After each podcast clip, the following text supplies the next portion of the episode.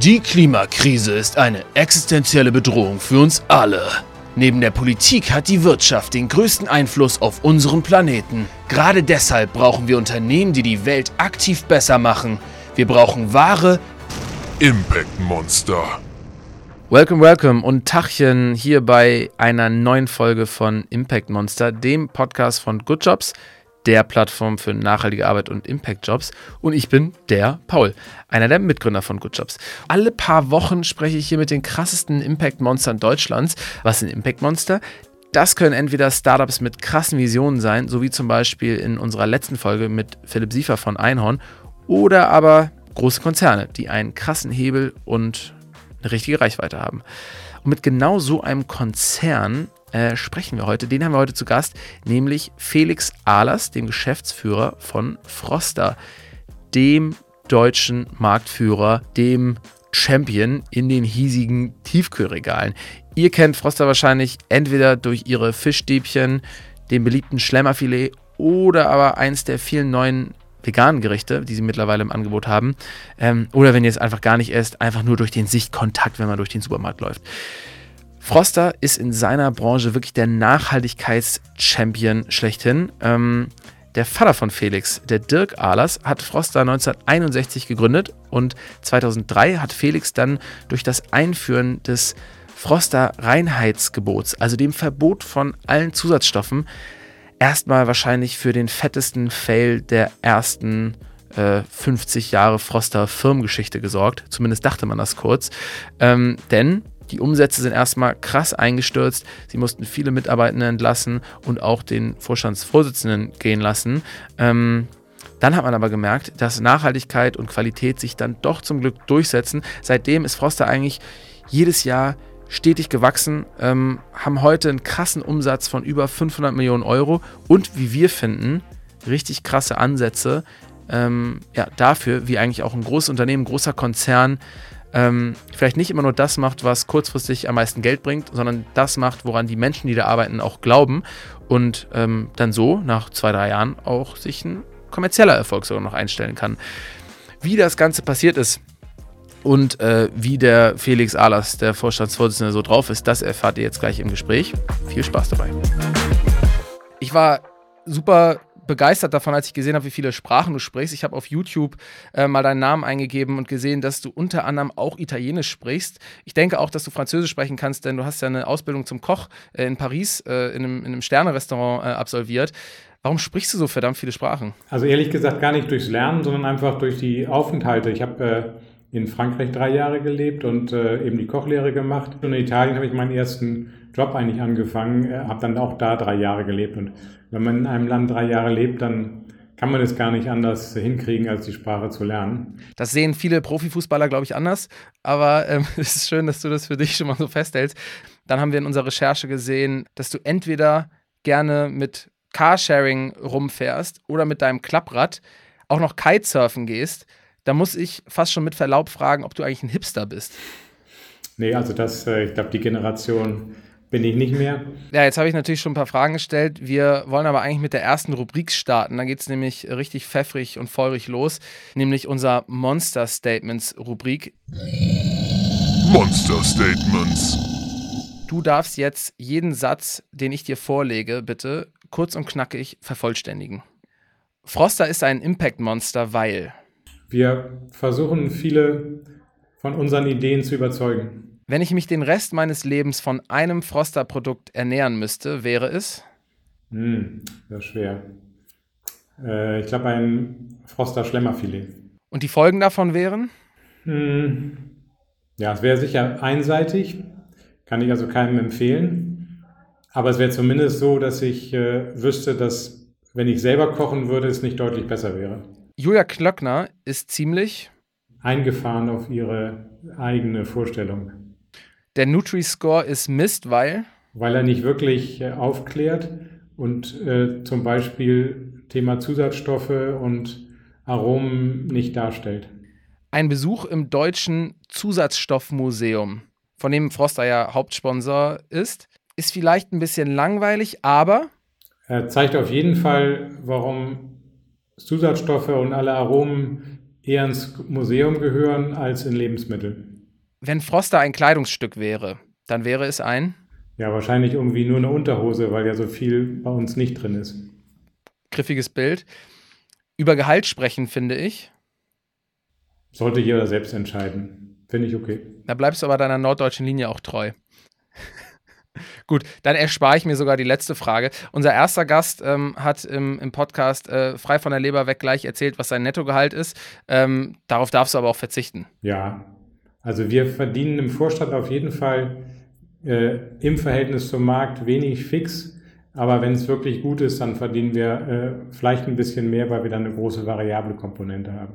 Gut, dann danke für die erste Rubrik. Die hast du jetzt schon mal überstanden. Wir müssen aber direkt in die zweite gehen, damit du nämlich nicht, wie du es vielleicht schon das ein oder andere Mal gemacht hast, deinen kompletten Lebenslauf in alter Manier wiederkauen musst.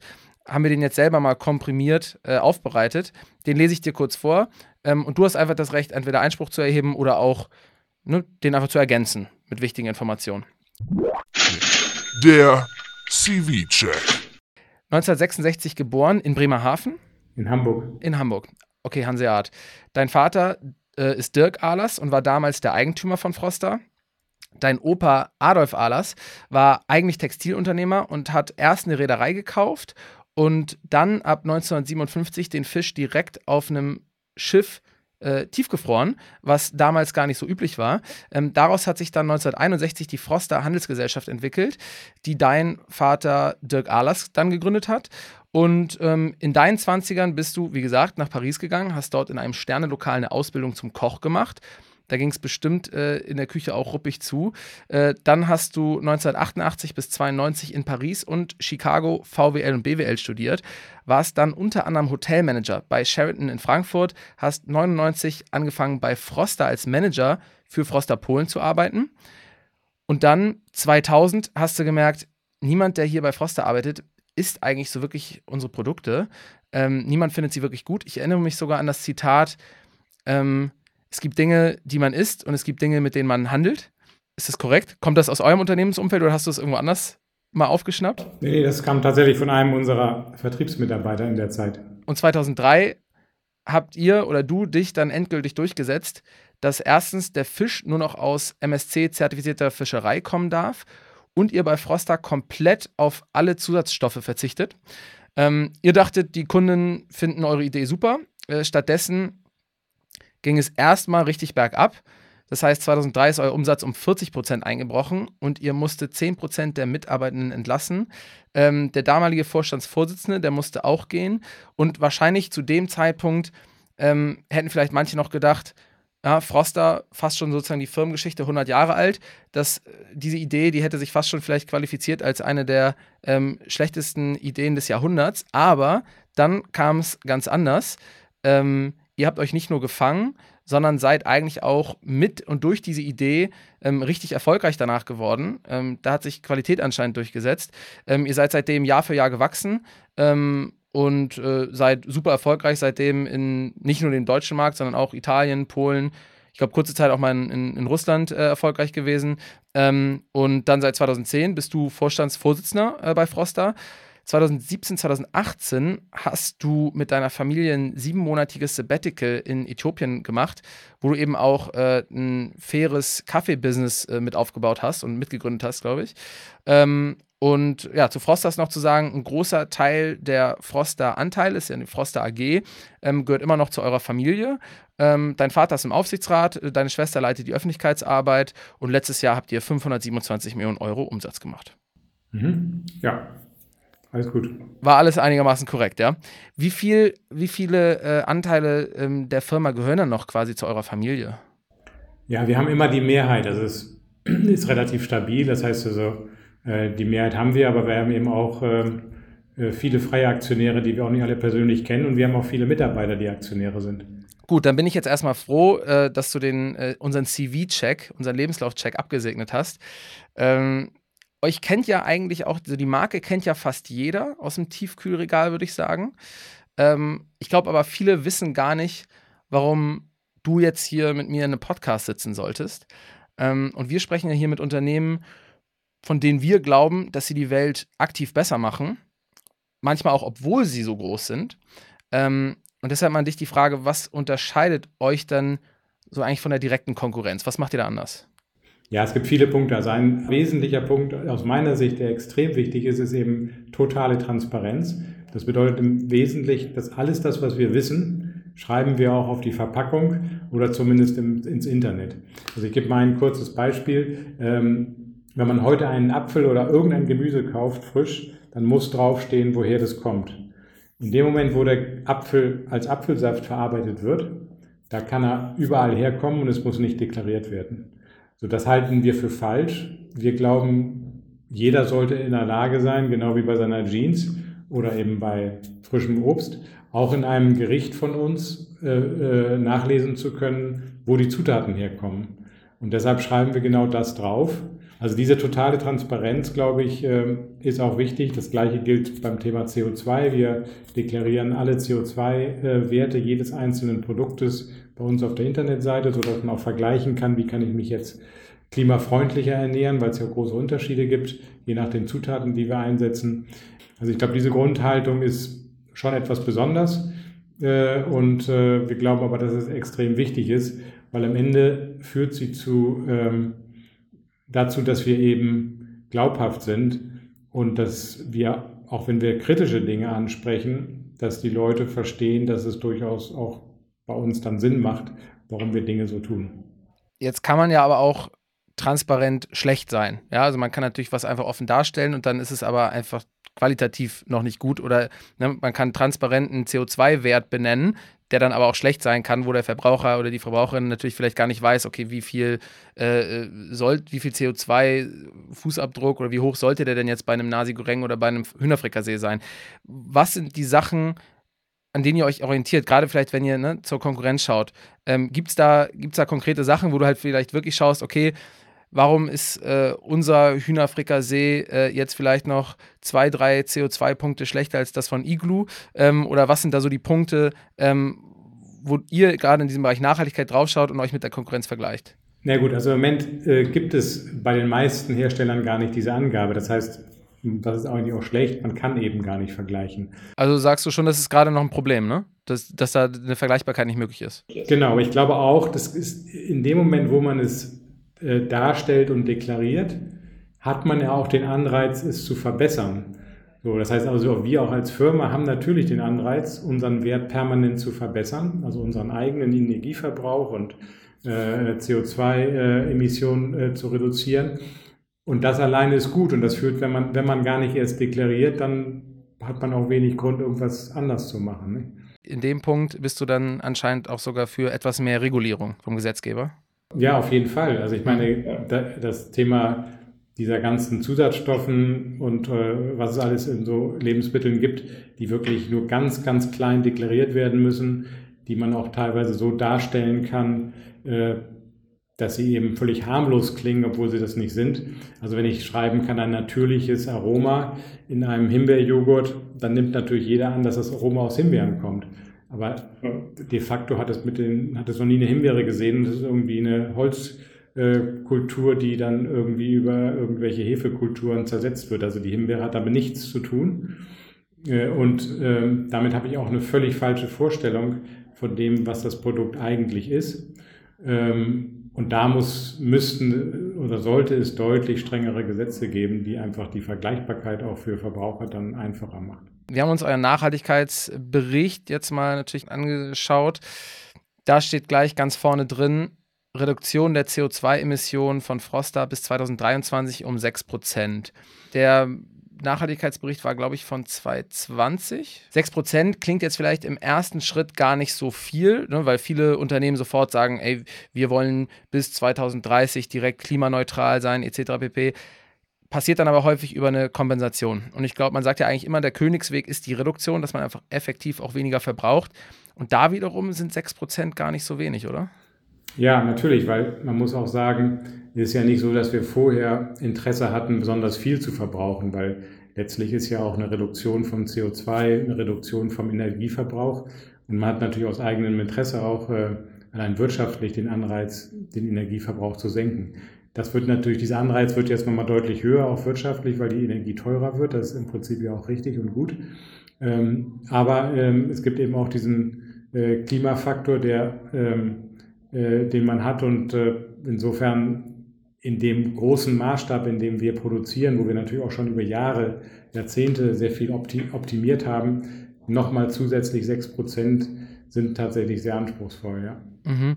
Das ist spannend. Wir haben gesehen, ihr wollt eine komplett emissionsfreie Fabrik in Polen bauen.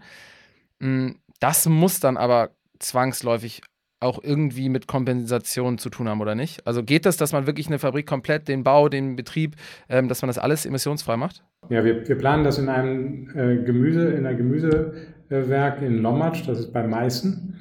Und äh, da haben wir zum Beispiel auch eigenes Land. Und was wir dort machen, sind im Prinzip drei Themen. Das eine ist Wind, äh, das zweite ist ähm, äh, Solar und das dritte ist äh, äh, also Biogas. Das heißt also alles das, was wir zum Beispiel, wenn wir eine Karotte schälen oder wenn wir irgendwelche Abschnitte haben, die eben nicht verwendet werden, daraus Biogas zu tun, zu machen. Mm, das sind die drei Ansätze, die wir haben und dann natürlich massiv einsparen Energie. Wenn wir alles zusammennehmen, dann glauben wir, sind wir in der Lage, äh, so ein Werk tatsächlich komplett emissionsfrei auch äh, laufen zu lassen. Wie ist es bei euch aktuell? Wir haben gesehen, Produktion und Lagerung laufen schon mit 100% Ökostrom. Im kompletten Energiemix ähm, soll angeblich aber noch, ähm, sollen noch ein paar fossile Brennstoffe drin sein. Kannst du da mal Licht ins Dunkle bringen? Ja, tatsächlich. Wir haben äh, äh, auch noch äh, Gas, was wir einsetzen heute. Ähm, Wofür, wenn nicht für Produktion oder Lagerung? Äh, für, ähm, für Hitze, also für Hitze, beziehungsweise ähm, wir müssen ja, wenn wir unsere äh, Produktion reinigen, dafür wird Dampf gebraucht und der Dampf wiederum wird eben ist, eben, ist eben heißes Wasser letztlich, welches wir erhitzen und das geht, geht mit, mit Gas oder ging mit Gas immer noch relativ emissionsarm und deutlich günstiger als mit Strom. Ähm, so, das hat sich natürlich jetzt alles sehr verändert. Deshalb arbeiten wir auch daran, das äh, entsprechend äh, anzupassen und auch weniger Gas einzusetzen oder gar kein Gas idealerweise. Aber das sind natürlich Dinge, die man auch nicht von heute auf morgen so hinkriegt. Das äh, müssen wir jetzt schrittweise umsetzen. Was uns noch sehr positiv aufgefallen ist, dass ihr ähm, gegenüber 2018 den Fleischanteil um 20 Prozent senken wollt. Ähm, da natürlich dann gleich die Frage, steuert ihr ähnlich wie jetzt eine Rügenwalder Mühle irgendwann komplett auf die absolute Frei Fleischfreiheit zu? Ähm, und wie sieht es mit dem Fisch aus? Ja, nee, aber ich finde das sehr, sehr interessant, weil es tatsächlich unser Anspruch ist, dass wir mit guten Köchen und äh, guten Zutaten Produkte so gut machen, dass sie eben auch ohne Fleisch und ohne Fisch gut schmecken. Und das ist ja eigentlich auch unsere Leistung, die wir, ähm, die wir haben. Weil am Ende muss man ja auch sagen, in der menschlichen Ernährung äh, kann man deutlich mehr ohne Fleisch und Fisch machen und äh, in den, größten, in den wesentlichen Ländern der Welt essen die Leute ja auch deutlich weniger Fisch und Fleisch. Und das ist also möglich, wirklich gute Produkte herzustellen. Und diese Leistung müssen wir bringen. Das liegt auch an unseren Köchen, die das eben dann gut hinbekommen. Und äh, da glaube ich, sind wir auf einem sehr guten Weg. Ich glaube aber auch, dass man natürlich ein dass wir auch einen gewissen Anteil von Fleisch und Fisch auch immer behalten werden, weil grundsätzlich, wenn der Fisch und das Fleisch gut hergestellt werden, gut gezüchtet, gut aufgezüchtet werden, aufgewachsen, dann spricht ja auch nicht grundsätzlich etwas dagegen. Es muss nur eben deutlich weniger werden. Das ist der, der wichtigste Punkt schaust dir auch sowas an wie, wie jetzt Follow Fish bzw. Follow Food, so kleinere Marken, die jetzt auch beim Thema Transparenz und, und äh, äh, nachhaltige Fischerei, glaube ich, ähm, zumindest so für den aus Verbrauchersicht neue Standards gesetzt haben? Ja, ja, ja, klar. Ich finde, die machen das sehr gut und sind da auch sehr konsequent unterwegs, sind jetzt allerdings äh, auch nicht, nicht Hersteller selbst, sondern lassen eben das herstellen. Ähm, aber klar, ich meine, das sind alles, finde ich, tolle, tolle Ansätze, wo, wo auch kleine Firmen ähm, Dinge neu machen, verbessern, äh, hinterfragen. Alles das bringt ja auch die Großen dann mehr dazu nachzudenken und dann eben auch solche guten Ideen äh, auch bei uns mit aufzunehmen. Nicht? Also ich finde, das ist, äh, das ist eigentlich, äh, so einen Wettbewerb wünscht man sich genau, weil der eben auf einem Qualitäts- und auch auf einem nachhaltigen Niveau stattfindet wird es dadurch auch nochmal deutlich teurer. Also könnte es auch in der Zukunft dann sein, dass ähm, die Produkte mit Fleisch einfach auch bei euch nochmal sich vom Preis deutlich unterscheiden von den anderen. Weil man sagt, ja, wenn die en entsprechenden Umstände sozusagen in der, in der Viehzucht irgendwie auf dem Niveau sein sollten, dass man wirklich sagt, ja, das ist jetzt wirklich nachhaltig, ähm, dass das einfach was an der, an der Preis, äh, ja, am Preispunkt macht? Also das glaube ich auch. Wir werden sicher da noch, noch weiter strenger werden und äh, das hat meistens auch direkte Auswirkungen auf den Preis. Das heißt, der Preis wird dann eher, oder die Diskrepanz zwischen einem reinen Gemüse- oder veganen Produkt und einem Produkt mit Fleisch und Fisch wird wahrscheinlich über die Jahre noch weiter steigen. Aber auch das ist ja gut im Prinzip, weil es wieder ein Zeichen dafür ist, dass sich dadurch automatisch die klimafreundlichere Variante besser entwickeln sollte als die äh, klimabelastende Variante. Ihr wart ähm, auch, glaube ich, mit die ersten so in der Tiefkühlkostbranche, die, was diese Tiefkühlbeutel angeht, auf ähm, Papierbeutel umgestiegen sind. Ähm, da haben wir jetzt keine Zahl darüber, wie viel Prozent schon von euren Beuteln aus Papier sind, aber es ist positiv aufgefallen. Ich habe es ehrlicherweise beim Griff ins Gefrierregal noch nicht gemerkt. Ich habe es nur bei den Schälchen vom Schlemmerfilet gemerkt, dass die halt nicht mehr aus diese, äh, aus irgendwie Alufolie oder sowas sind. Ähm, also ja, da, da ähm, seid ihr, glaube ich, oder seid ihr da auch mit die Ersten gewesen? Sind wir auf jeden Fall, genau. Und es gibt es auch, äh, wir haben insgesamt fünf Produkte schon umgestellt. Wir müssen aber auch zugeben, dass es länger gedauert hat, als das wir gedacht hatten. Das heißt, wir haben ähm, bisschen auch durch diese Lieferketten der Corona-Pandemie ähm, haben wir einfach Schwierigkeiten gehabt, äh, die neuen Lieferanten, die das äh, mit uns aufgebaut haben, ähm, ja, dass da rechtzeitig alle Materialien bekommen. Äh, der Prozess war deutlich aufwendiger, als wir gedacht haben, gerade bei bestimmten Produkten, wo dann ähm, ja, das Papier eben doch nicht so dicht war, was wir in der ersten Version haben. Wir haben jetzt verschiedene neue Versionen im Test, die gerade äh, auch im Markt sind und ähm, arbeiten weiter daran, das umzustellen. Aber es ist, ähm, ja, wie bei vielen Dingen, auch unser Reinheitsgebot zu Beginn äh, bei der Umstellung war nicht gleich ein Erfolg ähm, auch vielleicht das ändert, macht uns ein bisschen aus, dass wir dann eben, wenn es nicht gleich erfolgreich ist, nicht gleich aufgeben, sondern eben trotzdem weiter dran arbeiten, äh, weil wir am Ende glauben, dass es äh, richtig ist, das hinzubekommen und es auch eine Möglichkeit gibt. Ja. Und äh, ja, manchmal muss man einfach ein bisschen längeren Atem haben. Und wie läuft das bei solchen Projekten im Bereich Nachhaltigkeit, wenn ihr die mit dem Vorstand oder mit der Management-Ebene besprecht, gibt es da eigentlich eine ganz klassische Kostenkalkulation, in der ihr euch auch anschaut, okay, wie energieeffizient ist was, wie viel CO2 ne, produziert was ähm, oder, oder wird freigesetzt. Ähm, lohnt sich das, wenn wir da jetzt irgendwie investieren und eine, eine neue innovative Lösung schaffen?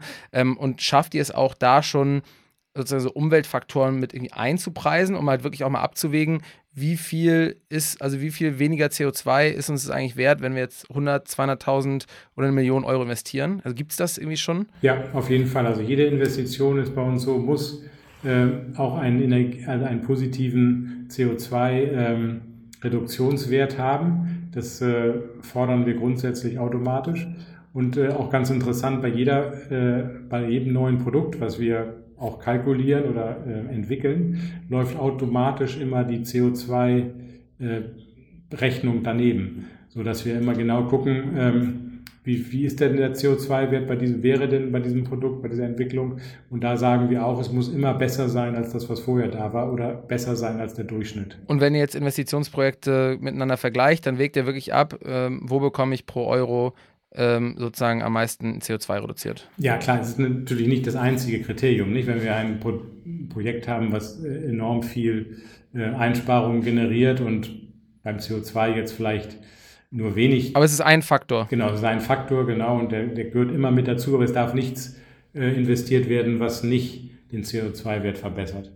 Also das Minimum ist immer, dass es auch im Bereich äh, Klimabilanz CO2 eine Verbesserung gibt. Mm, die Froster Firmengeschichte geht ja eigentlich bis ins Jahr 1906 zurück. Ähm, richtig? Ja. Ja, also quasi geht die Froster Firmengeschichte eigentlich über 100 Jahre jetzt schon.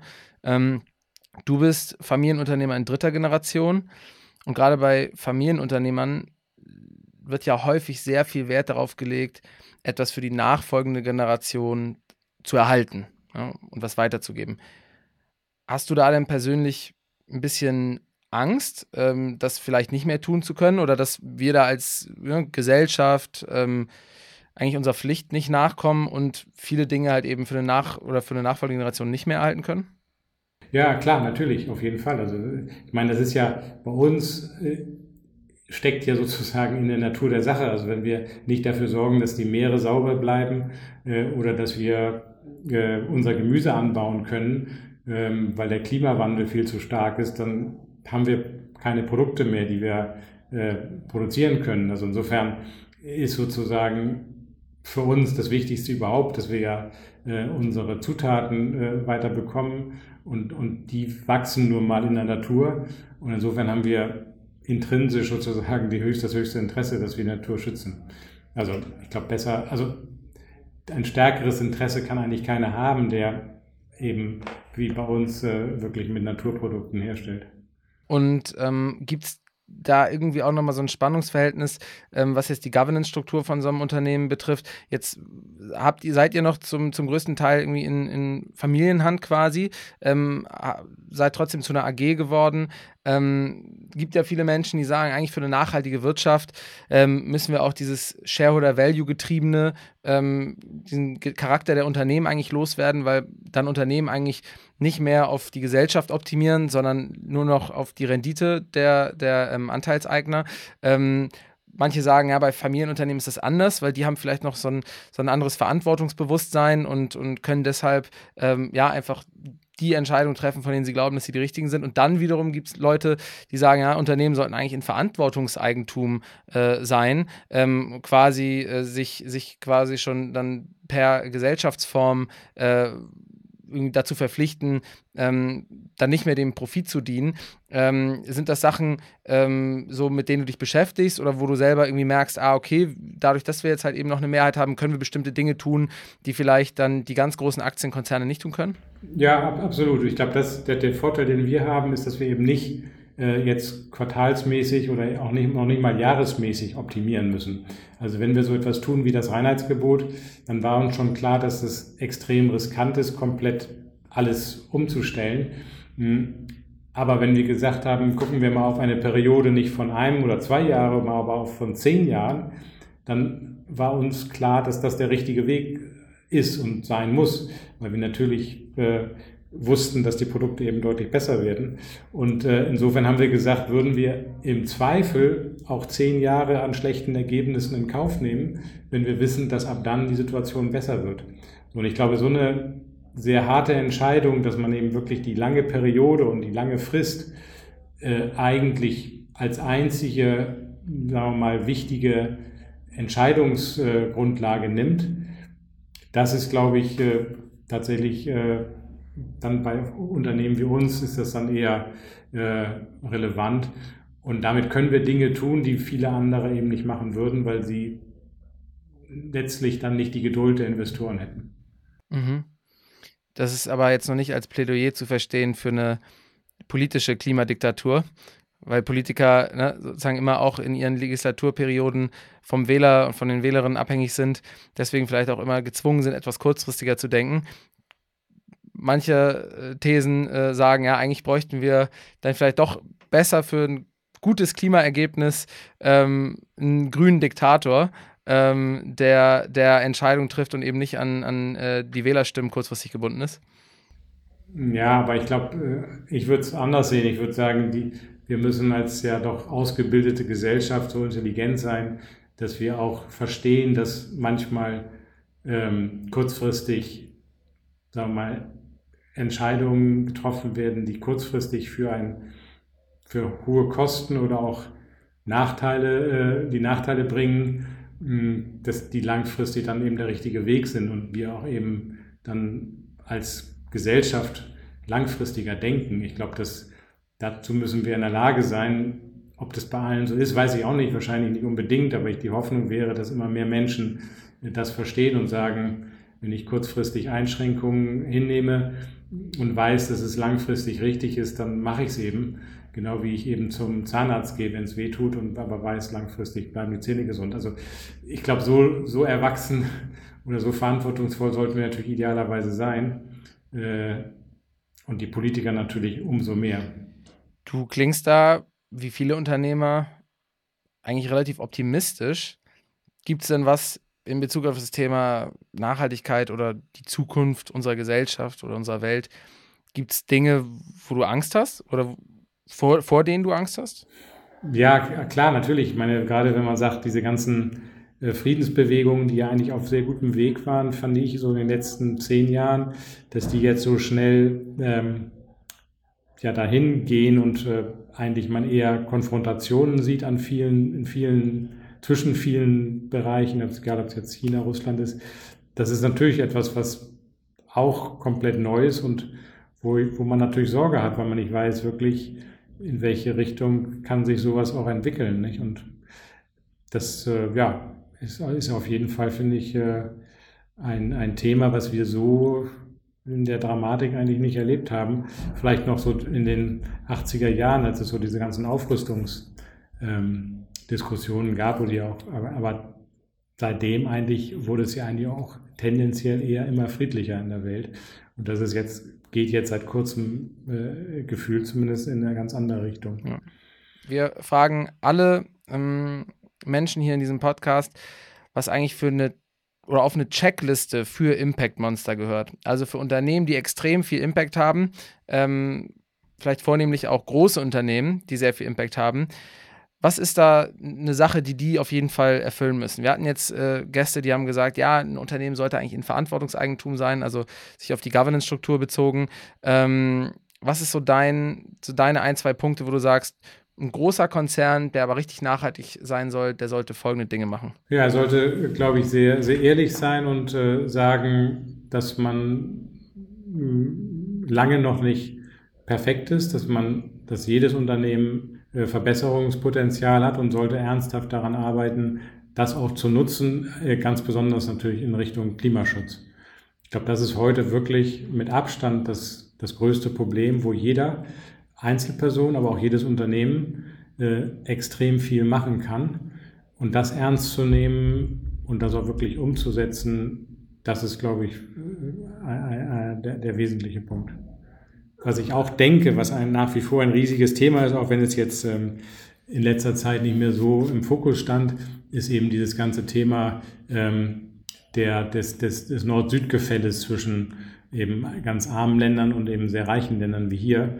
Äh, das ist ja so ein bisschen das Thema bei unserem Kaffeeprojekt, weil wir glauben, dass wenn wir nicht den, äh, sagen wir mal, wenn wir nicht in der Lage sind, auch in sehr armen Ländern, die ähm, äh, ja, ja, dort, dort mehr für Wachstum und der Verbesserung der Situation zu sorgen, ähm, dann wird uns das hier extrem auch hier treffen, weil einfach unglaublich viele Mengen an Leuten dann hierher kommen wollen.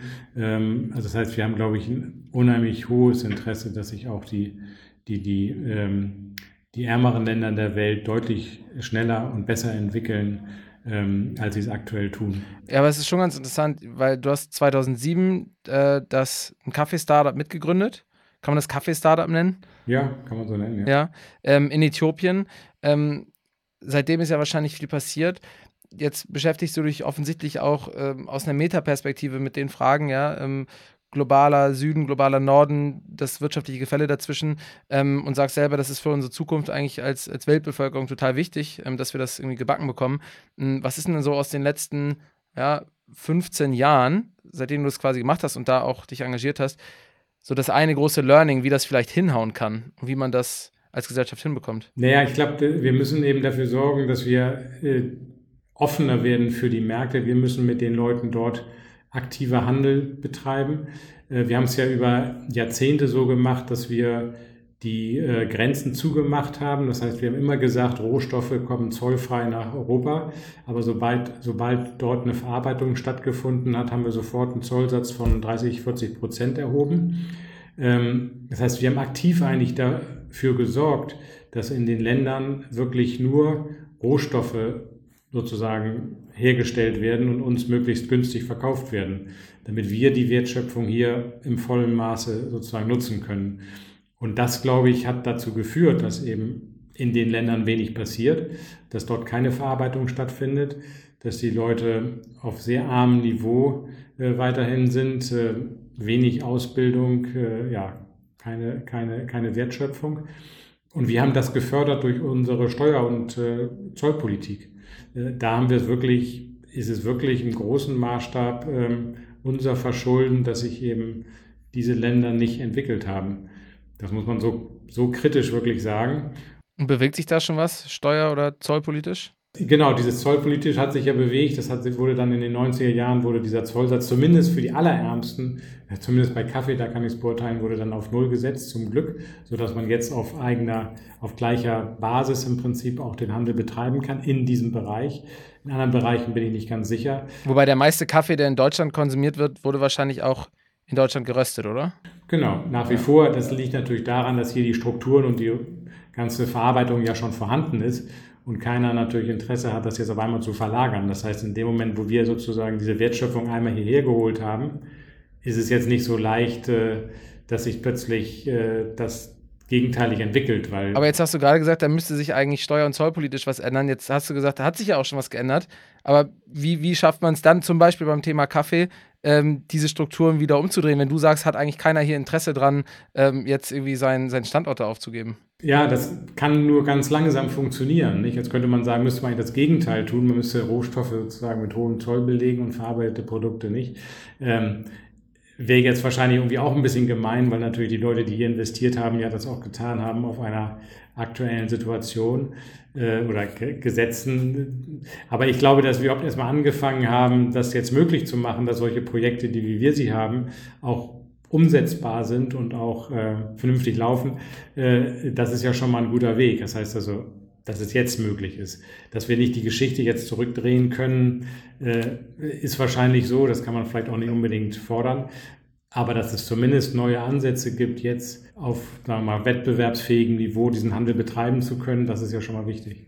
Ja ja, dass das Familie Jakobs oder Chibo, ähm, dass die das dann nicht so toll finden würden oder gemein finden würden, das kann man wahrscheinlich nachvollziehen. Ähm, gleichzeitig gegenüber ähm, sozusagen vielen Ländern im globalen Süden ähm, würde das äh, Argument der Gemeinheit gegenüber ähm, hiesigen Investoren wahrscheinlich nicht ganz so gut ziehen. Ich nehme deshalb einfach mal deinen Vorschlag mit, dass man ähm, unverarbeitete ähm, äh, Produkte ähm, einfach mit einem höheren Zoll belegt und die, die verarbeitet sind, mit einem niedrigeren Zoll. Jetzt gerade beim Thema Kaffee ist eine interessante Grundüberlegung.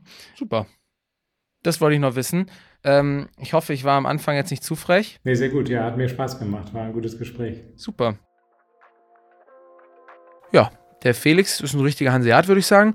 Eine ruhige Seele, nicht der größte Labersack. Ähm, zurückhaltend, aber trotzdem selbstbewusst. Ist ja eigentlich auch eine sehr sympathische Mischung. Ähm, Genau wie Froster, glaube ich, auch die sympathische Mischung zwischen ähm, großem Konzern und aber sehr, sehr ernsten, ambitionierten Nachhaltigkeitsinitiativen hinbekommt. Ich fand es deswegen ein ziemlich spannendes Gespräch. Ich hoffe, ihr auch. Ich hoffe, äh, Felix hat mir meine dummen äh, Bemerkungen und Witze nicht übergenommen. Ähm, ja, und ihr mir auch nicht natürlich. Und deshalb freue ich mich, wenn ihr nächstes Mal wieder dabei seid uns fünf Sterne auf Apple gebt oder bei Spotify bewertet und uns natürlich abonniert. Und äh, wenn ihr up to date bleiben wollt, dann einfach auf Instagram goodjobs-eu folgt und mit dabei bleibt.